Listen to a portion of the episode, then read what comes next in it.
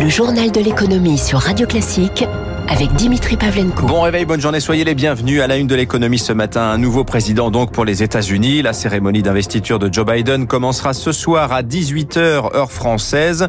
Il promet, ce nouveau président, sitôt la cérémonie terminée, de prendre une série de décrets tout un symbole. Sa première décision sera de réengager les États-Unis dans l'accord de Paris sur le climat. Bonjour Eric Mauban.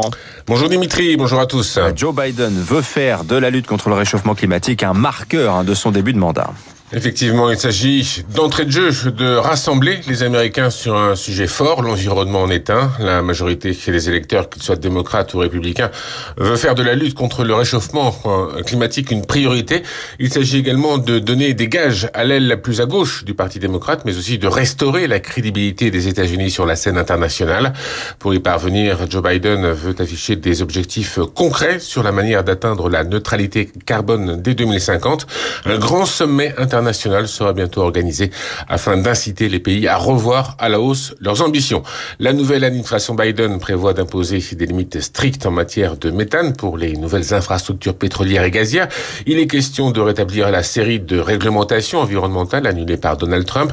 Cela ira des normes d'émission des voitures à la pollution atmosphérique industrielle. Il y aura aussi prochainement de nouvelles normes comme euh, la protection de 30% des terres et des eaux américaines d'ici 2030.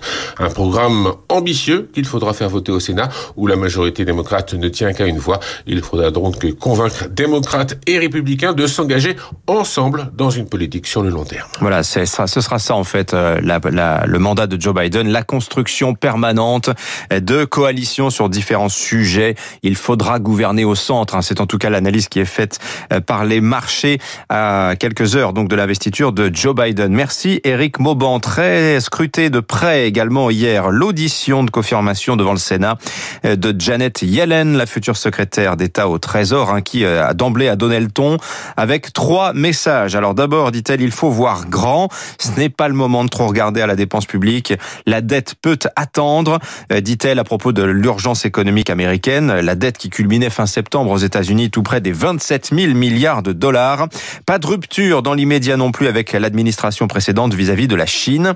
Janet Yellen promet de contrer les pratiques commerciales, je la site abusive de Pékin.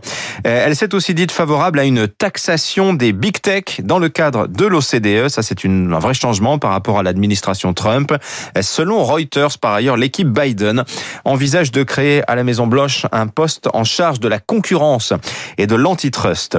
Euh, l'actualité en France avec le Fonds monétaire international qui félicite Paris pour sa réponse, je cite, rapide et souple à la crise. Le Fonds de solidarité, le chômage partiel, les prêts garantis par l'État, le fonds estime que toutes ces mesures ont permis de limiter les dégâts sur l'économie.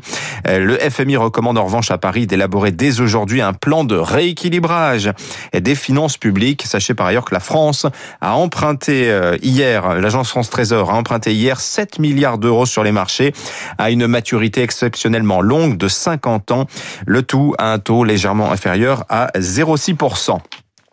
6h42, coup d'envoi ce mercredi des soldes d'hiver. Ces, ces, ces, derniers vont durer 4 semaines. Alors manque de chance, hein, le couvre-feu impose aux magasins de fermer à 18h. Les commerçants n'attendent donc pas de miracle. Reportage dans le 14e arrondissement euh, de Paris, Émilie Vallès. Dans sa boutique de 45 mètres carrés, Franck Benaïs regarde dépiter les très nombreuses boîtes de chaussures empilées. On doit avoir 2500 paires de chaussures. Chose normalement où au début janvier, il nous reste à peine 1000 paires, entre 800 et 1000 paires. Et encore, ça c'est rien. Il y en a dans les dépôts les réserves sont pleines, chose qui nous est jamais arrivée. Ce commerçant espérait écouler son stock pendant les soldes, mais avec le couvre-feu, il est pessimiste. déjà qu'on a personne, on est en vente privée, ça fait une semaine et il se passe rien. Donc les soldes, j'attends rien de plus, quoi. Ça va être catastrophique. Les soldes, on travaille en fin de journée à la sortie des bureaux. Donc forcément, euh, ça va être très compliqué, quoi. C'est loupé. Dans la rue d'Alésia, il y aura beaucoup, beaucoup de casses. Il y en a six, là, je crois, j'ai compté. Là, il y a six magasins qui sont fermés. Dans une boutique voisine, Janine installe les étiquettes. Donc, vous voyez, là, c'est tous les manteaux qui sont là les doudounes. On va faire du moins 50, moins 60 sur les grosses pièces. On est obligé de déstocker au maximum et de vendre à perte. Mais on n'y croit pas du tout. On voit que les gens sont un peu tristes, c'est un peu frileux aussi. Mes clientes me le disent. Elles n'ont pas envie de dépenser. Pourquoi faire? Ben non, elles sont en télétravail chez elles aussi, donc elles s'habillent plus. Même constat pour Didier qui vend des costumes pour hommes. Lui regrette le report des soldes de trois semaines. C'est du n'importe quoi. Vous vous rendez compte? S'ils nous reconfinent encore dans, dans 15 jours, si on avait fait les soldes à partir du 4, du 5 comme c'était prévu, je pense qu'on aurait travaillé. L'an dernier, le marché français de l'habillement a reculé de 17% en moyenne. Et pour compenser le manque à gagner lié au couvre-feu, les grandes fédérations professionnelles de commerçants demandent au gouvernement de les autoriser à ouvrir sur tout le territoire les quatre dimanches que vont durer les soldes. Jour J également pour les stations de ski. Elles vont savoir ce soir si elles peuvent ou non rouvrir les remontées mécaniques. La réponse devrait malheureusement pour la montagne française être négative. Reportage dans la vallée de la Maurienne, Céline Cajoulis. Avec des remontées mécaniques à l'arrêt, toute l'économie de la montagne se retrouve paralysée, en particulier l'emploi. On l'évalue à peu près à 100 000 emplois saisonniers. Laurent Benet, directeur général du Crédit Agricole des Savoies. Sur les deux dernières semaines en 2020, on a constaté une baisse de 85% sur les comptes de nos clients. C'est le cas pour les restaurateurs comme Vincent Maître qui a un établissement d'altitude à La Rosière. J'ai décidé de rester ouvert car c'est une entreprise familiale, on est là depuis 35 ans. Je suis co-gérant avec ma maman qui est là depuis toujours, donc elle a besoin, on a besoin de revoir du monde, on a besoin de psychologiquement de faire une activité, d'être là pour les gens. D'habitude, on travaille avec 13 saisonniers et moi, tous les jours, je reçois des messages quand est-ce que je viens. Donc c'est très dur, c'est des gens qu'on a depuis plein d'années, on a envie de prendre soin d'eux et de, de les garder pour l'année prochaine et en même temps, on ne sait pas quoi leur dire. Au village, Marilyn vient de reprendre avec son époux le chalet familial dont l'ouverture était prévue à Noël. Il faut les ouvrir, les remontées mécaniques. C'est notre survie qui est en jeu. Si on n'ouvre pas, on va perdre trois semaines de clientèle. On va peut-être vivoter avec quelques personnes qui vont venir prendre l'air, mais ça suffira pas à sauver le chalet de ma belle-mère. Si l'entreprise fait faillite, eh ben, il va falloir le vendre. Une situation d'autant plus catastrophique que comme l'entreprise a moins d'un an, elle ne peut bénéficier des aides de l'État. En bref, l'actualité des entreprises, le directeur général de Stellantis Carlos Tavares a présenté hier les grandes lignes de ce que sera le nouveau numéro 4 mondial de l'automobile, un 14 marques, 300 000 salariés. Premier objectif, réduire les coûts pour proposer des véhicules électriques et abordables. Carlos Tavares vise 5 milliards d'euros d'économies par an grâce à la mutualisation des achats, au développement aussi de deux tiers des véhicules du groupe sur seulement deux plateformes contre 13 auparavant. Autre priorité de Stellantis, revenir en Chine. L'automobile également, Microsoft investit 2 milliards de dollars dans Cruise, la filiale voiture autonome de General Motors, valorisant Cruise à 30 milliards, soit presque la moitié de la capitalisation de General Motors, dont le titre grimpait hier de près de 10% à Wall Street. Le Boeing 737 MAX bientôt de retour dans le ciel européen. L'agence européenne de la sécurité aérienne devrait donner son feu vert la semaine prochaine. Les États-Unis et le Brésil sont déjà passés à l'acte. L'appareil est cloué au sol depuis 22 mois. Écoutez Marc Durance, il est associé au cabinet de conseil Arthurie Strategy Consulting. D'abord, il va falloir faire les modifications qui ont été demandées par les agences, qui vont prendre un petit peu de temps à être effectuées.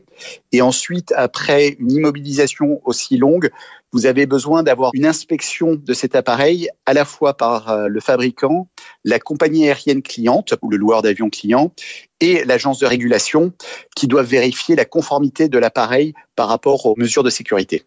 C'est quelque chose qui va être assez chronophage, mais nous ne sommes pas dans une situation où les compagnies aériennes ont désespérément besoin des 737 MAX pour pouvoir assurer leur liaison. Donc ça sera en douceur, en fonction de la vitesse de reprise du trafic. Voilà, enfin un revenant, Jack Ma, première apparition publique hier du fondateur d'Alibaba qui n'avait plus été vu depuis le mois d'octobre.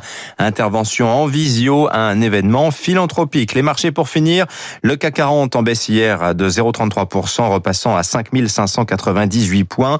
À Wall Street, les trois grands indices ont terminé dans le vert, séance marquée notamment par les résultats incroyables de Goldman Sachs. La banque d'affaires new-yorkaise vient de réaliser tout simplement son meilleur trimestre depuis 10 ans. Et puis Netflix, plus 13% après bourse. Le géant du streaming vient de passer la barre des 200 millions d'abonnés. La première séance de cotation réussie également pour Stellantis. On en parle à l'instant. Stellantis, plus 11% hier soir.